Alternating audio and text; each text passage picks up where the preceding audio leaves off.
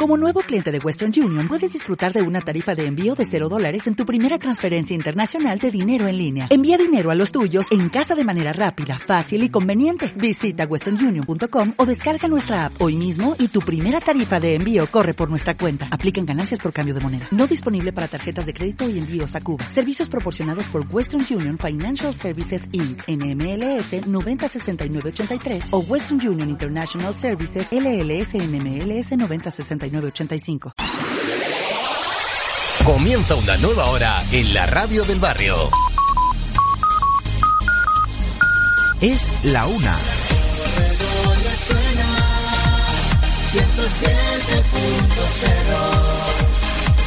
La radio de tu barrio.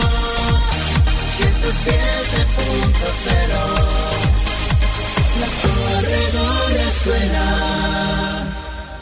Cocinando me doy una maña que no hay en España quien guise mejor. Es el momento de meternos entre fogones. Solo milo asado, con patatas fritas, sesos huecos, hígados, liebre, chateaubriand. Comienza a mi manera, el espacio de cocina de la Corredoria Suena, con Trini Rueda. Hígados, liebre, chateaubriand, sopa de albondiguilla.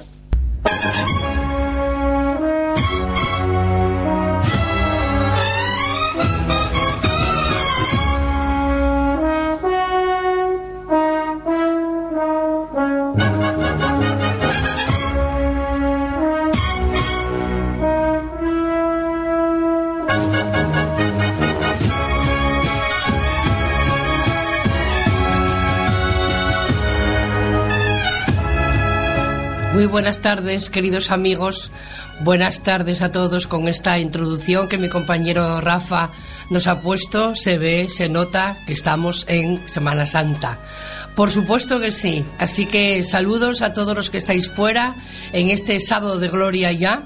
Y a todos los que nos hemos quedado en casa, pues, ¿qué le vamos a hacer? Otra vez será, lo hemos pasado fenomenal, no nos ha acompañado mucho el tiempo, pero ¿qué se le va a hacer?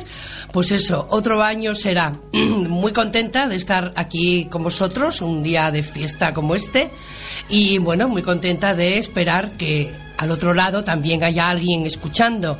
Ese es el hilo conductor de esto, de esta radio, de la corredoria suena, y este es el hilo conductor de la radio, la conexión que tenemos entre unos y otros a través de, de la radio. En este caso, de la radio de nuestro barrio. ¿De qué radio va a ser? Pues de la mejor, de la corredoria suena. En este momento, ya sabéis que en los sábados a esta hora la dedica esta emisora a hacer un programa de cocina que no es otro que a mi manera, del cual pues yo mm, presento. Sabéis que os habla Trini Rueda desde este espacio todos los sábados a la una de la tarde. Y bueno, ya entrados en Semana Santa, pues vamos a hacer un menú que, bueno, aunque no se asemeje mucho a la Semana Santa, pero algo, una nota de, un toque de, de Semana Santa sí que vamos a tener. Y en esta Semana Santa, ya sabéis, mucho dulce, mucho dulce, mucha comidina. Ya veréis luego cuando vengáis lo que os vais a arrepentir. Atentas a todo esto y atentos a todo esto, que ya sabéis, como decía un profesor de educación básica, eh, física, perdón, un profesor de educación física decía que un segundo en la boca cuatro horas de gimnasio, por lo menos, ¿eh? Así que tener en cuenta todo eso y si estáis por la labor de estrenar bikini dentro de un par de meses, pues ya sabéis, contención y los que no, pues a disfrutar a tope, que para eso hemos venido al mundo, para disfrutar. Si es a través de la comida, perfecto, porque la comida ya sabéis que nos une a todos y en estas fiestas, pues mucho más. Así que sin más dilación, ya sabéis que comenzamos a mi manera.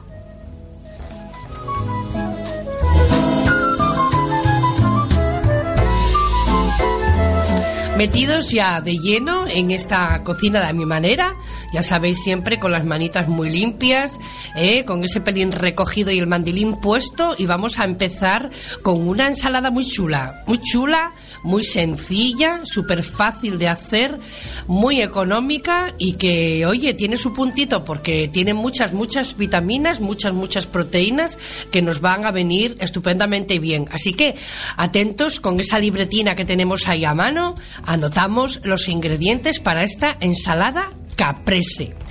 Y necesitamos para ella pues cuatro tomates bien rojos, vamos a hacer para cuatro comensales, como hacemos más o menos siempre. Vamos a necesitar mozzarella, vamos a necesitar hojas de albahaca. Fijaros, solamente eso es lo que lleva la ensalada, aparte de luego el, el aliño que necesita.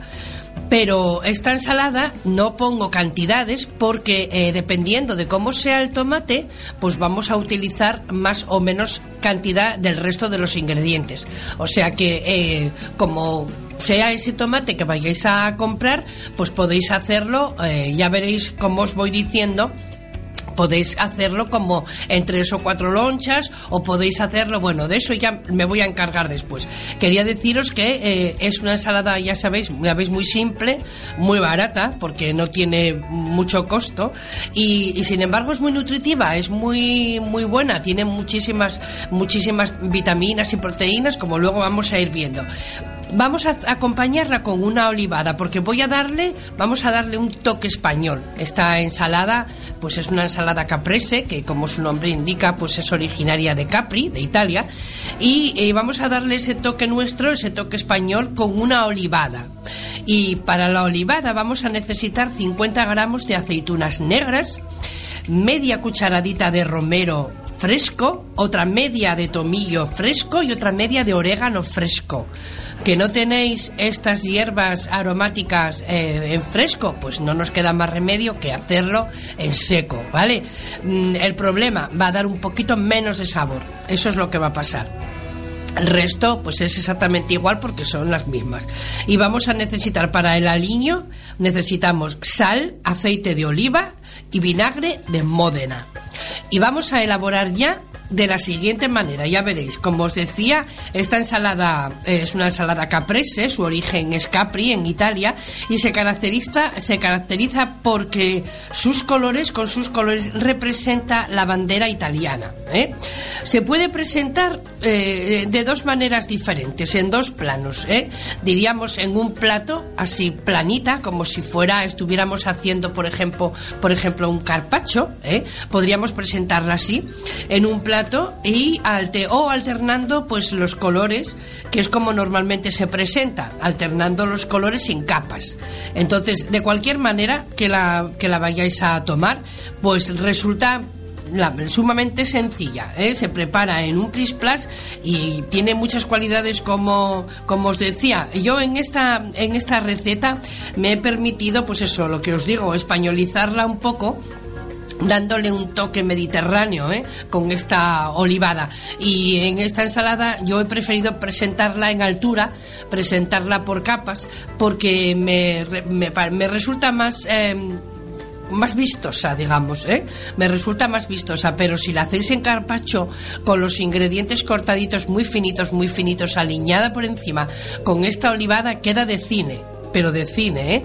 Y mm, está para ahora el tiempo que venimos, a partir de que entre un poquito de calor, que tengamos los tomates en su justo punto y medida, esta ensalada en cualquier época del año la podemos tomar, pero sobre todo en verano es espectacular. Claro está a las personas que nos guste el tomate, como por ejemplo a mí. ¿eh?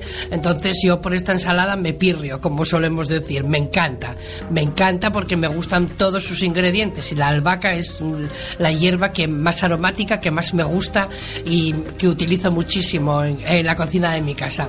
Bueno, pues vamos a preparar eh, primero la olivada, ¿eh? porque la vamos a dejar reposar un poquito, entonces vamos a dejarla como media hora y mientras tanto vamos haciendo el resto de los ingredientes, aunque podría estar, eh, podría ser alineada eh, una vez que la hagamos, pero bueno, como todo, y sobre todo estas cosas que llevan un marinado, pues es conveniente que reposen un poquito.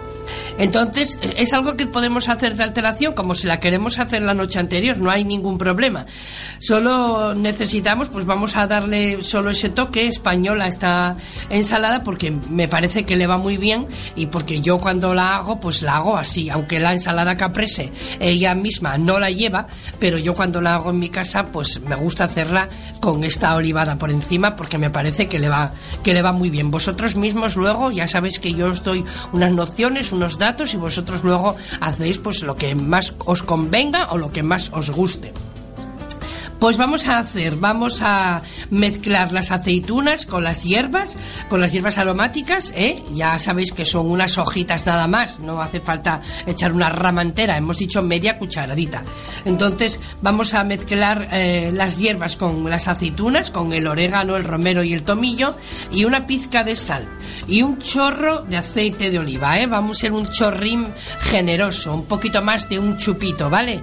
Un chorrín generoso de aceite porque es el, el kit, es lo, lo, lo, bueno de esta olivada, eh, que es pues eso, como su mismo nombre indica, indica, pues es con un buen aceite de oliva. Vamos a dejar en reposo para que marine, pues, pues a menos media hora por lo menos, ¿eh?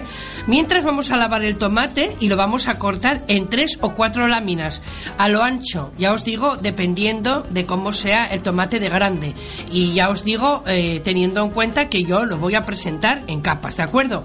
Entonces, por eso no os, os he dado los ingredientes, porque eh, para que tengáis en cuenta esta peculiaridad sin desaprovechar la parte del pedúnculo, ¿eh? porque la última parte, la parte de arriba, la vamos a utilizar, vamos a dejarla en espera en un plato porque igual la utilizamos como sombrero. Ya veremos cómo nos queda. Vamos a cortar la mozzarella, pues vamos, la vamos a cortar en las mismas láminas que hemos cortado el tomate y reservamos junto con el tomate. Lavamos y secamos bien las hojas de albahaca y reservamos también para disponernos en este momento pues a montar la ensalada. Ese en un cuenco haremos el aliño con tres cucharadas de aceite y una de vinagre balsámico de Módena.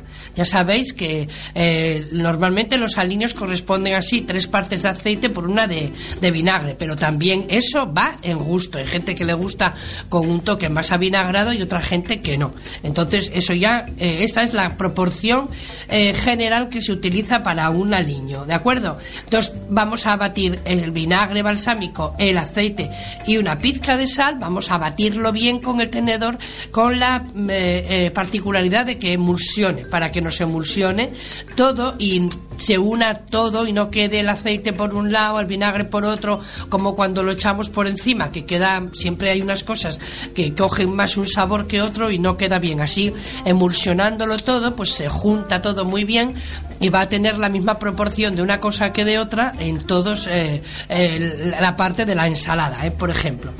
Bueno, pues una vez que tengamos esto, vamos a empezar a eh, mm, montar nuestra ensalada. Vamos a colocar en un plato en un plato que sea el plato ya de, de, servir, vamos a colocar una lámina de tomate.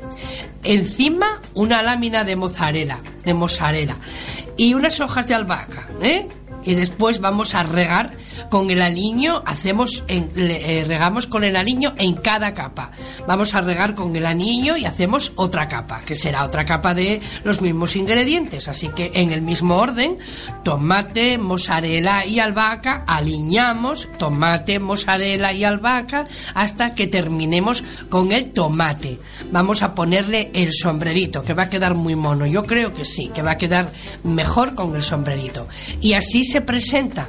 Una vez que tenga la olivada ya esté lista porque ya está reposada, vamos a, una vez que tenemos em, para las, aceitunas sin triturar con las hierbas, vamos a sacar esas hierbas y vamos a triturar las aceitunas con el aceite. ¿eh? Solo las aceitunas con el aceite, porque las hierbas ya le habrán dado su aroma y ya habrán impregnado en las eh, aceitunas su sabor. Por eso os digo que aunque lo hagáis de una de la noche para el día anterior, no tiene ninguna importancia porque queda espectacular igual y es mucho mejor. Cuanto más aroma tengan y más sabor tengan las aceitunas, pues eh, mejor será esta olivada.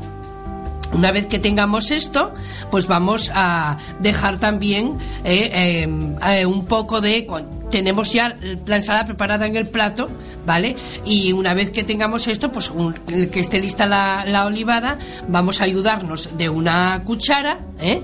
De una cuchara y vamos a ir por el plato y por encima de nuestro tomate vamos a ir regando un poquito la ensalada, no mucho, nada más para la que le dé ese toque mediterráneo que queremos conseguir con esta olivada. Y así pues tendremos una ensalada muy sabrosa y con muchas vitaminas porque ya estará lista. Fijaros lo fácil, lo sencillo y lo rápido que es hacer esta, esta ensalada.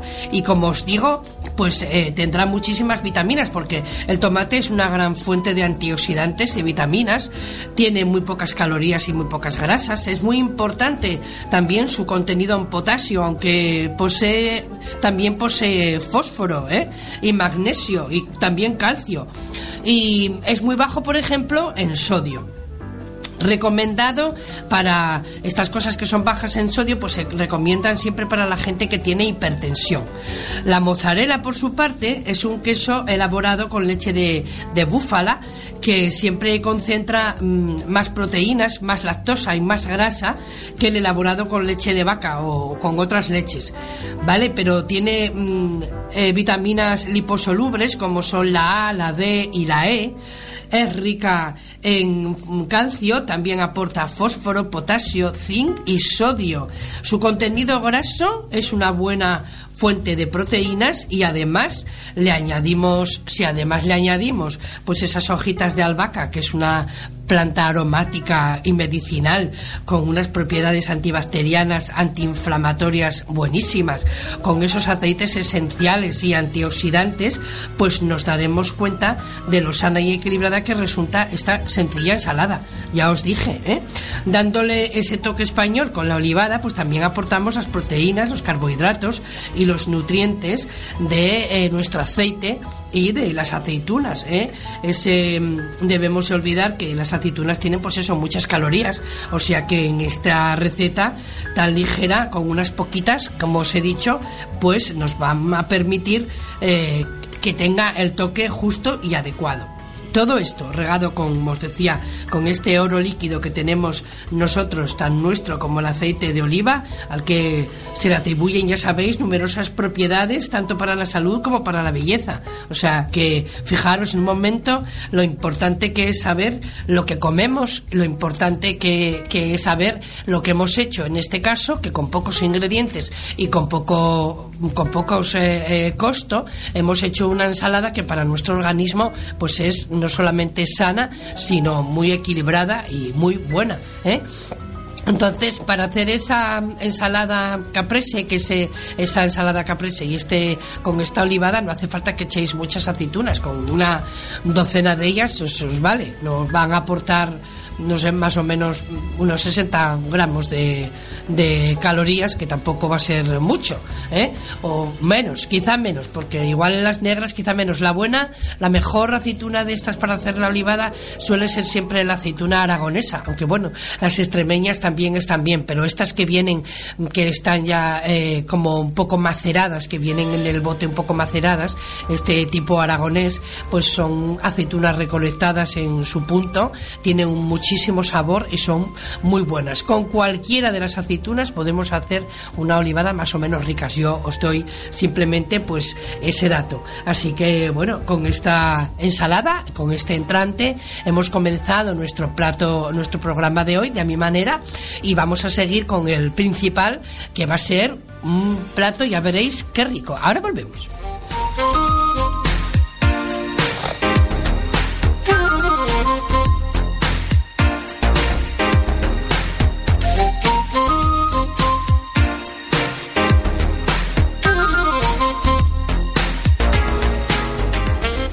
Pues como os decía, de principal vamos a hacer un bacalao fresco con pisto que es un... Bueno, el bacalao no sé por qué siempre se atribuye mucho a la Semana Santa. Sí, sí que sé por qué. Porque, pues porque hace muchos años el comer carne pues estaba prohibido por la Iglesia, a no ser a la gente que tenía los buenos dineros para poder pagarse la bula. ¿eh?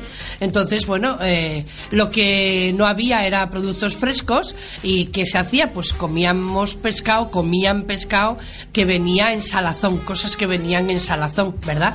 Entonces ese el, bacalao era muy bueno, era muy socorrido, pero claro, tenía un problema, era muy caro. Entonces había que aguantarse un poco, intentar comer otras cosas que fueran más baratas y, que fueran más adecuadas al pueblo en general.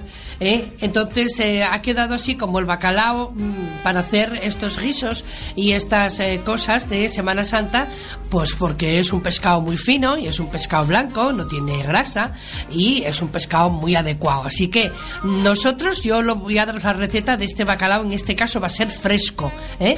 Va a ser un bacalao fresco, nos va a llevar muchísimo menos tiempo, va a quedar mm, con un aspecto mm, muy sutil, muy fino. A mí me encanta el, el bacalao, bueno, me, me gusta en general todos los pescados, pero el bacalao es uno de mis preferidos. Entonces eh, queda muy bien y ya veréis cómo esta, esta receta que os voy a dar es igual de sencilla, igual de rápida. No quiero atormentaros ni comeros la cabeza con, con platos que tengan mucha elaboración porque sé perfectamente que lo que nos falta eh, a la mayoría de las personas es tiempo pero no por dejar de, de usar ese tiempo vamos a dejar de comer mejor ¿eh? hay platos como habéis visto por ejemplo lo que hemos hecho primero que son una fuente de vitaminas y de, y de valores nutritivos esenciales para nuestro organismo que se preparan en un pispás y que no necesitamos comprarnos nada de eso precocinado y nada que venga de eso, eso caca, no comáis eso, ¿vale?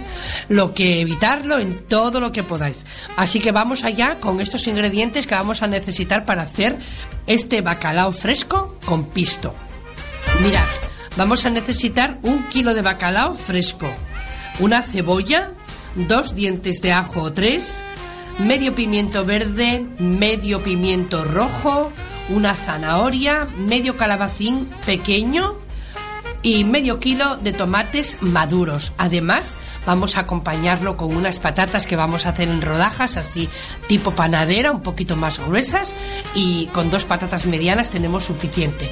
Luego vamos a necesitar aceite de oliva, por supuesto, sal y un poquito de pimienta. ¿De acuerdo? Y vamos a elaborar pues de la siguiente manera. Ya veréis qué fácil. Mirad, vamos a comenzar poniendo en una olla o cacerola con agua y sal a fuego mm, y mientras se calienta vamos a pelar y a lavar y a cortar esas patatas, esas dos patatas que os he dicho medianas en rodajas, ya os he dicho así, tipo panadera, un poquito más gruesas. En ese tiempo estarán cocidas aproximadamente, vamos a dejarlas 10 minutos. O sea que los que quedarán apenas, eh, les quedarán apenas, quiero decir, unos 5 minutos para que estén totalmente cocidas, pero esos 5 minutos luego vamos a dárselos en otro tipo de cocción. Ahora mismo vamos a poner esa cacerola con agua para que hierva y en cuanto tengamos las patatas lavadas, peladas y cortadas, vamos a echarlas a hervir y las vamos a dejar cocer esos 10 minutos que os he dicho. Mientras tanto, se cuecen las patatas, vamos a seguir con el resto de los ingredientes. Vamos a pelar la cebolla, la zanahoria y el ajo y lo cortamos en brunoise, así en cuadraditos pequeños. Vamos a, a cortarlo en daditos eh, procurando que sean más o menos iguales para que el tiempo de cocción pues se- sea siempre el mismo y no se nos deshagan unas verduras y otras no. Vamos a cortar también en calabacín, este sin pelar, y los pimientos así de la misma forma y manera, que nos queden cuadraditos igualitos. Y por último, pelamos y cortamos los tomates de igual manera. Es ahora, en este momento, cuando vamos a limpiar el bacalao y lo vamos a partir en lomos y lo vamos a adobar con ajo, pimienta y sal. Este tipo de bacalao, al ser fresco, ya sabéis que no tiene sal añadida, o sea que debemos de salar como cualquier otro pescado, ¿de acuerdo? Entonces, en una sartén lo que vamos a hacer, en una cacerola plana, vamos a poner tres cucharadas de aceite y vamos a echar el ajo para que se empiece a dorar, nada más que se empiece a dorar. Es entonces cuando vamos a añadir la cebolla para que se vaya pochando, seguida de la zanahoria que es un poquito más dura, los pimientos, el calabacín y dejamos todo esto que se vaya pochando, que se vaya haciendo unos 20-30 minutos. El fuego bajo revolver de vez en cuando, pero no demasiado, para que no se nos deshaga mucho la verdura. Vamos a ver que cuando vaya pasando este tiempo, vamos a ver cómo la verdura se va secando y en ese, en ese, en ese momento cuando vamos a añadir los tomates troceados y vamos a dejarlos cocer pues unos 5 minutos más. ¿eh? Sabéis que esto es un poco lento, pero requiere este tiempo para que la verdura nos quede bien pochadina al mismo tiempo que enterina. ¿eh? Que si no la maleamos mucho, no la revolvemos mucho, nos va a quedar así, de esta manera, que es como debe quedar el pisto. Bueno, pues una vez que tengamos los tomates ya echados con su agua, con su salsa, vamos a dejar esos cinco minutos más cocer, ¿eh? esos cinco o siete minutos, porque ya vais a ver cómo el agua de los tomates se va a ir diluyendo. Es en este momento, ¿eh? lo que vamos a hacer es precalentar el horno. Vamos a ponerlo a 180 grados, ¿de acuerdo? Y, y vamos a preparar una bandeja que irá al horno, en la que vamos a poner, porque ya estarán cocidas, esas patatas que hemos hecho 10 minutos y a un lado y a otro lado, sin que se mezclen uno con otro, vamos a poner en esa misma bandeja, vamos a poner el pisto, ¿de acuerdo? Bueno, pues ahora mismo, en cuanto tengamos esto ya preparado, cogeremos una sartén o una plancha a la que le pondremos dos cucharadas de aceite, no más. Vamos a calentarla muy, muy bien porque lo que vamos a hacer es sellar los lomos de bacalao, sellar, ¿eh? Acordaros que sellar quiere decir dejar que se eh, dore solo la superficie para que se mantenga el, el, centro pues jugoso y apenas sin cocer. Vamos a esperar, vamos a poner primero el bacalao por la parte, esta vez de la carne, primero vamos a dejar un par de minutos, le damos la vuelta con una espátula que podamos cogerlo bien, le damos la vuelta para que no se nos deshaga, dejamos otros dos minutos y pasamos a ponerlo encima de ese pisto en esa fuente que va a ir al horno.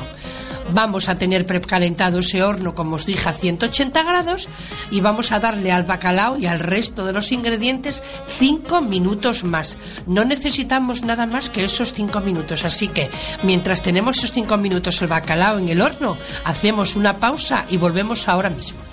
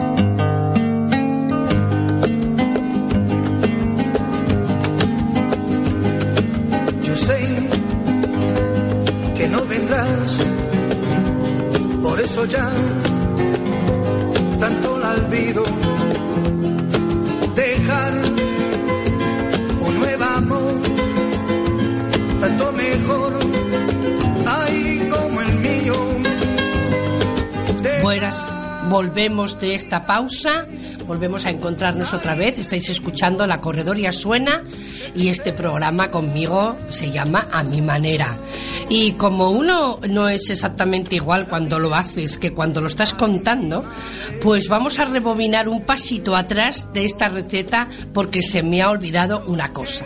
Y es que una vez que tenemos el pisto listo en la bandeja para el horno y tenemos las patatas listas en la bandeja para el horno, en esa sartén donde vamos a sellar el bacalao con esas tres cucharadas de aceite que os he dicho, dos mejor que tres, en esa vamos a laminar un ajo, mmm, que se me había olvidado el sabor del ajo, con lo español y lo nutritivo antibacteriano. Bueno, hay, eh, el, el ajo tiene unas propiedades increíbles, algún día os las contaré cuando tengamos un poco más de tiempo. Vamos a laminar un ajo y vamos a dejar que se empiece a dorar para que suelte todo su sabor.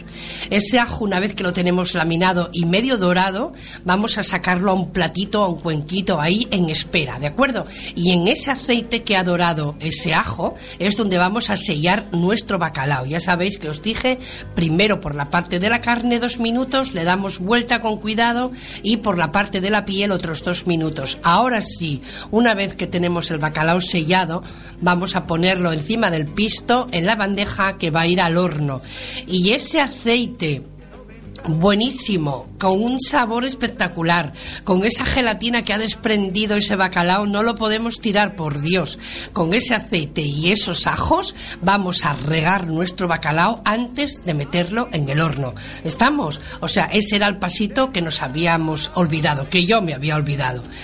Vamos a meterlo en el horno, vamos a ponerlo a 180 grados, va a estar 5 minutos, nada más, porque ya sabéis que las patatas están ya casi cocidas, el bacalao no hace falta que se cuezca mucho más y el pisto ya lo tenemos hecho, con lo cual nos disponemos ya a servir este plato magnífico de bacalao con esos jugos que habrá soltado en el horno y en la sartén y lo que vamos a hacer es ponerlo en un plato, cogeremos con una espátula una buena base de pisto, colocaremos el pisto debajo, nuestro lomo de bacalao encima y lo acompañaremos con esas patatas panadera que nos han quedado tan buenas. Este plato es muy rico, también es muy saludable, porque ya veis que el pescado está simplemente sellado, no lleva apenas grasa. Y, el pisto, bueno, pues aunque ha llevado la suya, pero ya hemos dejado evaporar, hemos, hemos dejado secar y tampoco va a tener ya en exceso la grasa. Son verduras que nos vienen muy bien y nos aportan también esos hidratos de carbono que nos hacen falta para completar este plato, pues con eh, las patatas. El bacalao, pues tenemos que saber que es una fuente de energía ligera, sana y saludable. Y bueno, pues ya sabéis que juntamos este plato del bacalao, que es un pescado blanco poco graso, rico en proteínas, con una amplia variedad de vitaminas del grupo B increíble pues eh, de lipo, del tipo liposolubles. Tenemos también minerales como el potasio y el fósforo y acompañado de esas nutrientes y que nos dejan la verdura y lo que os decía, los hidratos de la patata pues hacen de este plato un plato completo, sano y equilibrado, lo que eh, debemos de tener en cuenta a la hora de Em, comer, a la hora de ingerir esos alimentos que van a mejorar nuestro organismo. ¿eh? Entonces, no nos queda nada más que el postre. Y el postre hoy estamos en Semana Santa, Rafa. Que suenen esos. Son clarines. Son clarines. Eh, ¿Eh? Antes sí, eran ah, pues, tambores, clarinetes y Que suenen, por favor. ¿Qué, quieres que suenen? Hombre, salimos de procesión, ¿no? O sea que era lo que nos faltaba, salir de procesión. Claro. Pues eso, hay muchas eh, esta Semana Santa en Oviedo pobres. Ni la de los estudiantes del Domingo de Ramos pudo salir, ni la del lunes tampoco apenas, o sea que estamos de capa caída aquí en Oviedo, qué pena con el tiempo. Pero bueno, la gente que viene a Asturias ya sabe que el verde lo pagamos muy caro, es por eso lo que tenemos así tan bonito. Yo creo que este año vamos a tener agua de regadío bastante, ¿no? Porque con todo lo que lleva cayendo. ¿Verdad que sí? Pues con esta música vamos a ponernos con el postre enseguida.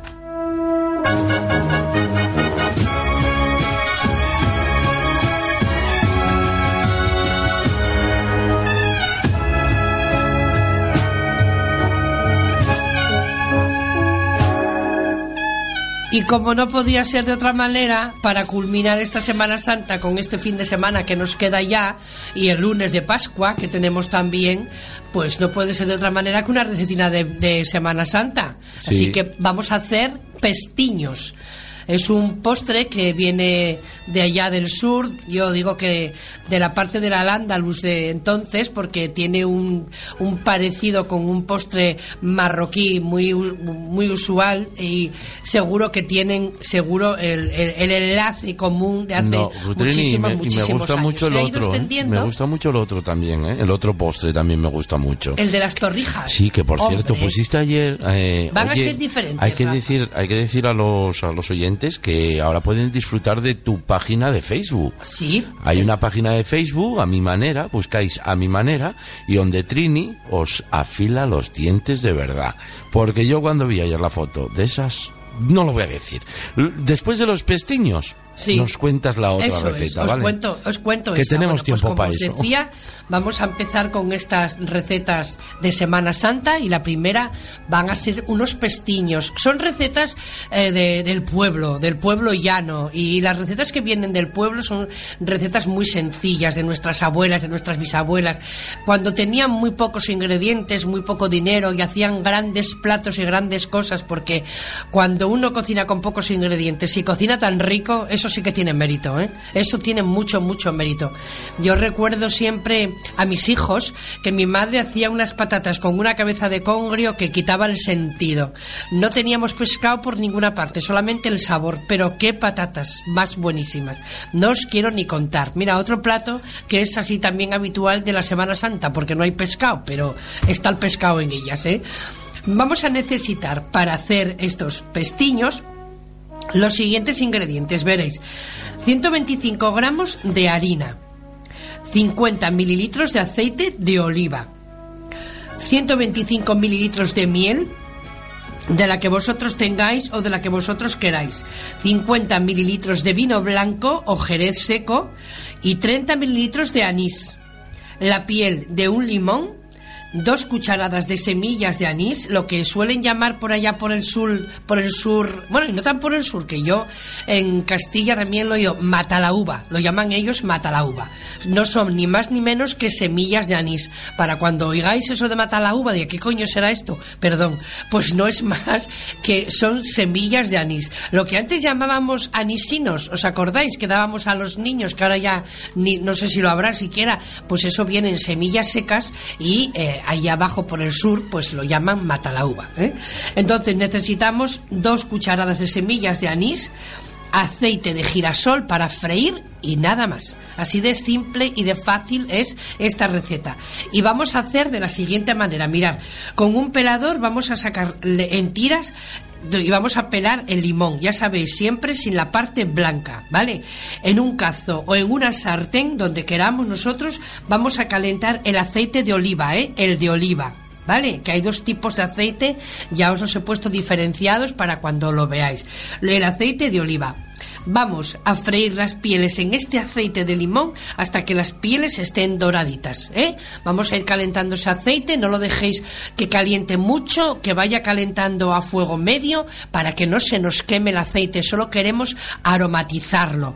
Cuando aromatizamos la leche, ¿os acordáis? Para muchos postres, pues en este caso lo que pretendemos es aromatizar ese aceite de oliva que nos quede con ese saborín a limón, porque luego vamos a, a introducirlo en el resto de los ingredientes, en la receta.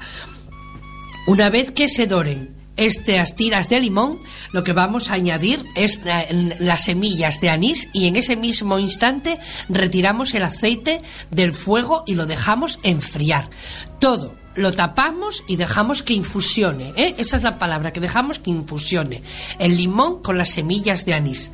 Una vez que tengamos el aceite ya casi frío, vamos a preparar en otro bol, en un bol, ¿eh? En un bol, vamos a preparar, a echar el, el aceite junto con las semillas de anís. ¿Eh? sin las, las, tiras de limón, esas vamos a sacarlas antes cuando el aceite esté frío, vamos a sacar las tiras de limón, pero vamos a, a añadir a ese bol el aceite con las semillas de anís y le vamos a añadir el vino blanco, vamos a añadirle el anís, ¿vale? Y vamos a, añadirle eh, esos, mm, las dos cucharadas mm, de añadir la harina, perdón, el aceite, la harina y las semillas de anís, el vino blanco y el anís. Eso solo, todo vamos a añadirlo junto con el harina. Primero vamos a mezclarlo con una cuchara y cuando veamos ya que se va espesando, vamos a meter la manina y vamos a amasar en ese bol esa masa que tenemos, que obtenemos para que se nos quede hecha una bola. Vamos a hacer una bola con esa masa y esa bola vamos a dejarla reposar media hora. ¿eh? Entonces, nada más que ten- tengamos todo esto, lo trapamos con un, con un trapo para que nos quede eh, calentino. Decía mi abuela que el, el pan y el niño hasta en el verano tienen frío. O sea, quiere decir que siempre deberían de estar un poquito tapaditos. ¿eh? Cuando descansen, cuando descansen, pues tienen que estar un poquito tapados.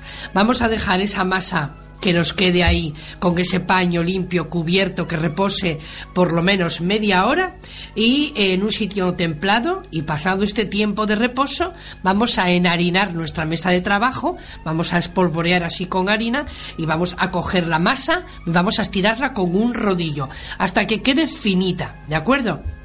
Una vez que quede finita, con un, con un cortapastas vamos a cortar unos cuadrados. Eh, yo he hecho esta receta y con el cortapastas que yo tengo me han salido 18. La receta pone docena y media, o sea que lo he hecho bien. ¿eh? Y el cortapastas que tengo yo pues será de 4x4 aproximadamente y con, ese, con esa medida me han salido 18 Mm, pestiños. Ya sabéis que si queréis hacer más, porque vuestra casa es de más gente o queréis hacer más, pues no tenéis nada más que doblar las cantidades. Simple y llanamente se doblan las cantidades y punto, saldrán 24 ¿eh? o 25. Bueno, pues una vez que tenemos esto, lo que hacemos es coger una, un cazo. Yo os aconsejo que en vez de una sartén que tenga los eh, laterales más bien planos, utilicéis un recipiente que tenga las paredes, altas, porque vamos a necesitar una cantidad mm, abundante de aceite de girasol, en este caso acordaros de girasol, para que eh, freír nuestros pestiños, porque necesitan que tengan ah, aceite abundante. Yo los frío en una, en una pota, en una cacerola que tengo para freír y los frío allí. Vamos a echar ese aceite en esa cacerola o en esa sartén que tenga las paredes altas y vamos a dejar que se caliente. Tiene que estar bien caliente, ¿eh? en el fuego más o menos que tenga del 1 al 10, pues freírlo según 7 y medio, 8 al menos la primera tanda. Ya sabéis que luego va cogiendo calor y tendremos igual que bajarlo un poquito, pero procurar no amontonarnos mucho y procurar que, que, tengan espacio entre ellos para poderse mover, porque ya veréis que en cuanto los metamos allí van a empezar a subir hacia arriba y se van a mover bastante en el aceite, con lo cual no fríais muchos de cada vez irlos friendo en tandas y según vais sacando unos, vais metiendo otros, ¿me entendéis? Para que el aceite no baje de temperatura, porque lo más importante de esta receta es que la temperatura del aceite sea la adecuada. Eso es lo más importante. Ya veis qué cosa tan sencilla, qué ingredientes tan sencillos para hacer una receta pues muy rica, francamente rica. Bueno, pues lo que os decía, cortamos con este cortapastas cuadrado y vamos a juntar en el centro una esquina y la otra de enfrente, ¿me entendéis? O sea, vamos a doblarla hacia el centro una y cogemos la de enfrente y la doblamos encima del piquito del anterior también hacia el centro. Nos quedará, pues eso, dos piquitos sueltos y dos piquitos juntos en el medio. Esa es la forma normal que tienen los pestiños, pero podéis darle la forma que vosotros queráis. Seguirán siendo pestiños igual, porque la masa es la misma, pero la forma de los pestiños es esta, ¿eh? la de una especie de lacito, así que quedan muy monos. Bueno, pues una vez que tengamos esto, que tengamos el aceite bien caliente, ya sabéis, si queréis desahumarlo un poco, podéis echar, como hacían nuestras abuelas, un trocito de pan y cuando se dore, querrá decir que ese aceite ya está desahumado y en el punto justo ¿vale? Y en esa temperatura vamos a ir friendo nuestros pestiños, echándolos primero por la parte de la unión, ¿eh? O sea que por esa parte donde los hemos unido, los vamos a echar de esa parte a que toquen el aceite primero. Ya veréis cómo van a ir subiendo, en cuanto ellos estén doraditos por abajo, van a ir subiendo hasta la superficie, como indicándonos que tenemos que darles la vuelta. Es una fritura rápida, pero conviene que la temperatura sea la adecuada para que no se nos doren por fuera y nos queden crudos por dentro o para que no se nos encharquen en aceite y estén muy aceitosos. O sea, la temperatura juega un papel importantísimo en esta receta. Bueno, pues una vez que lo tengamos dorados por ambos lados, sacamos a un plato y los dejamos escurrir en sobre el papel de cocina. Cuando los tengamos escurridos o mientras tanto se escurren, vamos a coger en un, un cazo, vamos a añadir una cucharada de agua y los 125 mililitros de miel. Vamos a poner a calentar esa miel, a calentar, no que hierva, que no hierva. Se va a aligerar un poco con esa cucharadita de agua que hemos echado y cogemos los pestiños, los sacamos fuera del papel de cocina, los ponemos en un plato que no va a ser el de servir, en un plato y con ese bien esparciditos ellos, con la ayuda de una cuchara, vamos regándolos con toda la miel. Como la miel va a quedar en el plato, pues con mucho cuidado vais dándoles la vuelta para que queden bien pringaínos por ambos lados, ¿eh? Los pestiños. Esa es, ya sabéis que la masa no tiene azúcar, por lo tanto el azúcar que lleva pues es la miel que le vamos a echar. Cuanto mejor sea la miel, mejor sabrán los pestiños. Eso está clarísimo. Que son de régimen, que son de régimen los pestiños. Muy ricos y calóricos. Estos sí que son calóricos, claro. Pero bueno, menos calorías la miel que el azúcar, ¿eh? Hombre, va. Entonces, bueno, vamos a dejarlo ahí. más sano, sí. Eso, para un día de, de, Semana Santa y ya está. En vez de comerse media docena, pues te comes uno y ya está, y punto. Pero al menos ya sabes lo que son los pestiños. Lo que os digo, una vez que los hayamos pringado bien por ambos lados, es ahora sí, los pasamos al plato de servir, al plato de presentación y a disfrutar de ellos que están deliciosos. Es una masa hojaldrada que queda muy rica y con la miel, bueno, ni os cuento, estupendamente. Para los niños, para esta semana que tenemos de vacaciones, con ellos, por favor, utilizarlos para esto les encantará. Seguro que les encantará. Vamos a por la receta de las torrijas, que no sé si me va a dar tiempo ya, Rafa. Pero vamos rapidito. rapidito, rapidito, porque son muy, muy fáciles. No, no, tranquila, tenemos, tenemos algún minutillo. Mira, eh, como es también de época, ahora en Semana Santa es época también de, de muchas espichas en muchos ah, sitios. claro, por los fritos del bacalao, los fritos del pisín, los las tortillinas, los oricios, que bueno, oricios este año no sé cómo estará la cosa. Los oricios tiene mucho yodo, eh, cuidado, cuidado. También es donde encaja esta, esta receta que tú vas a dar ahora de esos Eso, torrijas. porque este, esta versión que voy a daros de mis torrijas son menos calóricas que las habituales. Mirad, son tan simples y tan sencillas como coger un buen pan del día anterior, cortarlo en rebanadas un poquito gruesas, ya sabéis, como si hiciéramos torrijas normales.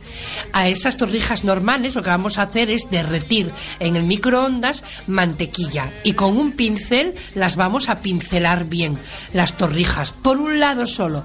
¿Que queréis más aquello? Pues por el dos, pero por un lado solo es suficiente. Y por ese lado, donde está la mantequilla, vamos a coger un bote de mermelada, la que más nos guste, del sabor que más nos guste. Puede ser baja en azúcar también. La y ahora también, ¿eh? Ahí la típica, la típica esta que trae ahí eh, puede ser baja en azúcar. Yo en mi caso, como la hago yo, pues eh, es evidente que voy a echar esta mermelada. ¿Y si es compota de manzana, Trini? Compota de manzana. ¿Hecha en casa? Un poco de dulce de membrillo, pero bueno, eh, las torrijas son, la receta es esa. Mermelada encima de la mantequilla y encima de la mermelada vamos a poner las claras que vamos a montar a punto de nieve. Vamos a hacer un merengue con un par de claras o tres, dependiendo de las torrijas que vayáis a hacer, ¿vale? Y vamos a montarlas a punto de nieve. Cuando estén casi montadas esas claras, añadimos una cucharadita de azúcar glas. Y vamos a montar un merengue, un merengue firme y bueno, con que vamos a poner encima de la mermelada una cucharada de ese merengue en cada torrija. Vamos a espolvorear con un poquito de canela y las vamos a meter en el horno a 180 grados hasta que el merengue se dore. No tiene, ya veis, aceite, nada más que en la mantequilla que hemos pincelado, poco. La mermelada, bueno. Y después el merengue, que está buenísimo quedarán crujientes y riquísimas. Y es una versión más light de las torrijas de Semana Santa de toda la vida, para que no paséis ganas de torrija. ¿Veis qué fácil es? Esta es una torrija, luego la que se coge, otra torrija en Semana Santa, con el vino tinto y tosetelar, ¿eh? Vale, muy bien esa canción, ¿por qué no? ¿Por qué no? Porque Con la sidrina es lo más importante, Trini. Bueno, pues no sé cómo andamos de tiempo, ¿verdad, Rafa? Vamos bien. Oye, vamos a recordar que, bueno, eh, esta mañana tuvo lugar eh, la procesión de la soledad.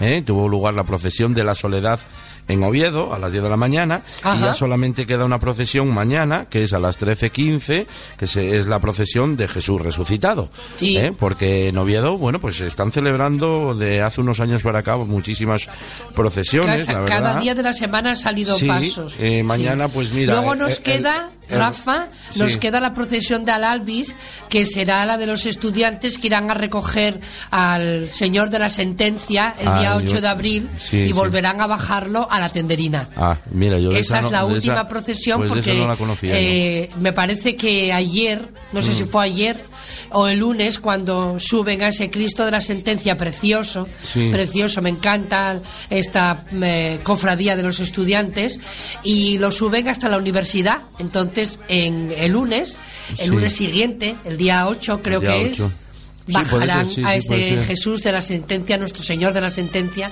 lo devolverán a su parroquia, que es la parroquia de San Javier de la Tenderina. Así que desde aquí un abrazo muy muy caluroso a toda esa gente que, a los estudiantes, le gusta la procesión, que viven la Semana Santa desde el fervor, desde sus creencias religiosas y, ¿por qué no?, a todos los que no les gusta la Semana Santa, pues otro saludo muy cariñoso, pues porque lo van a celebrar de bares, con la familia, con los amigos y que lo pasen bien todos, igual unos que otros, ¿verdad? Sí, pues yo mira, esa no la conocía, yo esa procesión, pero bueno, eh, estaba ahora consultando el calendario que tengo aquí delante de mí y Es, la que quedaba la de mañana, que bueno, sale de la, de la catedral. Pues esa será la última, acompañar al Jesús de la Sentencia, a nuestro Señor de la Sentencia hasta la, la parroquia de San Javier de la Tenderina. Y bueno, como sabéis, ya eh, sabéis que a partir de mañana, a partir de, de lunes, eh, nuestros compañeros pondrán a vuestra disposición los podcasts enseguida, donde podréis escuchar de nuevo este programa, coger las recetas con un poco más de, de tiempo, ¿eh? darles la vuelta para atrás y para adelante como a vosotros os apetezca y acordaros de que esta semana tenemos los niños en casa hasta toda la semana de Semana Santa, aprovechar con ellos para hacer algún postre de este calibre que los tendréis entretenidos y los tendréis mejor. Estáis mucho más, más acompañados, encantados de la vida con los niños en casa, yo por lo menos. Y bueno, pues eso lo que decía Rafa antes, que si os apetece entrar en mi página, la página se llama A Mi Manera, y en ella estoy subiendo todas las fotografías que voy haciendo para este programa de la Corredoria Suena, donde también podéis ver las fotos y ver cómo queda el final de esa, de esa trayectoria, de ese plato. Y vosotros luego podéis hacerlo, pues eso, a vuestra manera. Donde nos pones los dientes. Claro. ¿eh? Nos pones ahí bien. Claro, es para eso, para eso, para que se anime, para que se anime la gente. Así que sin más, pues me despido. Hasta el próximo sábado. Feliz semana que os queda por ahí y los que vayáis a regresar mañana, pues mucho cuidado en la carretera, que os quiero ver a todos aquí el próximo sábado en A mi Marena, a mi manera. A mi manera. A mi manera. Trini, vamos a despedirnos con un tema. Mira, te voy a decir lo que vamos a poner. Vamos a poner a India Martínez. Mira. Y como estamos en Semana Santa, que todavía nos queda hasta mañana domingo. Sí, y hasta lunes de Pascua. Qué mejor este tema que se titula Agua Santa. Pues mira, me parece muy bien. Pues vamos un a saludo, señores. Buenas tardes y hasta el próximo sábado. Muchas gracias.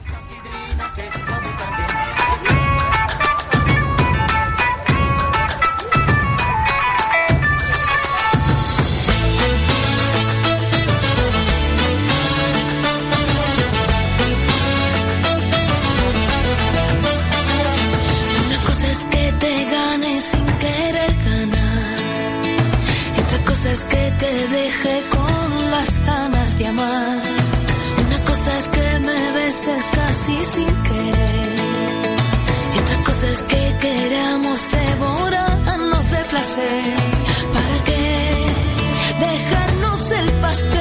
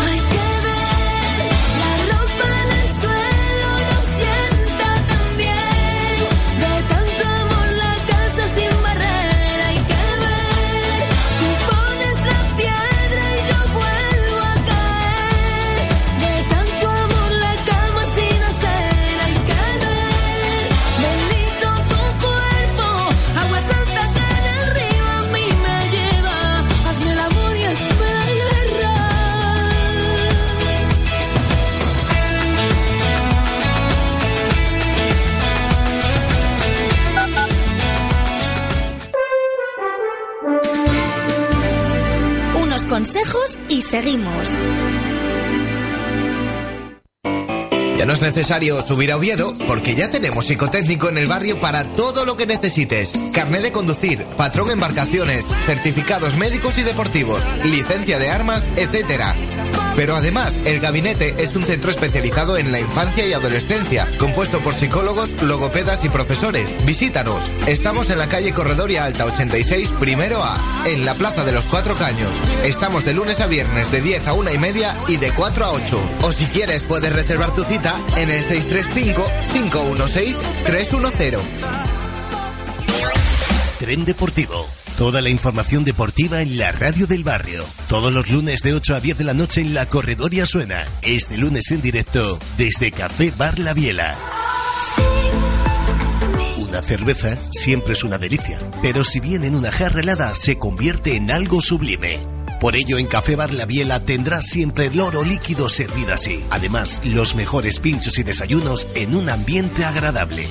Café Bar La Biela. Estamos en la calle Talleres de Carros, enfrente de la Plaza del Oviedo Moderno.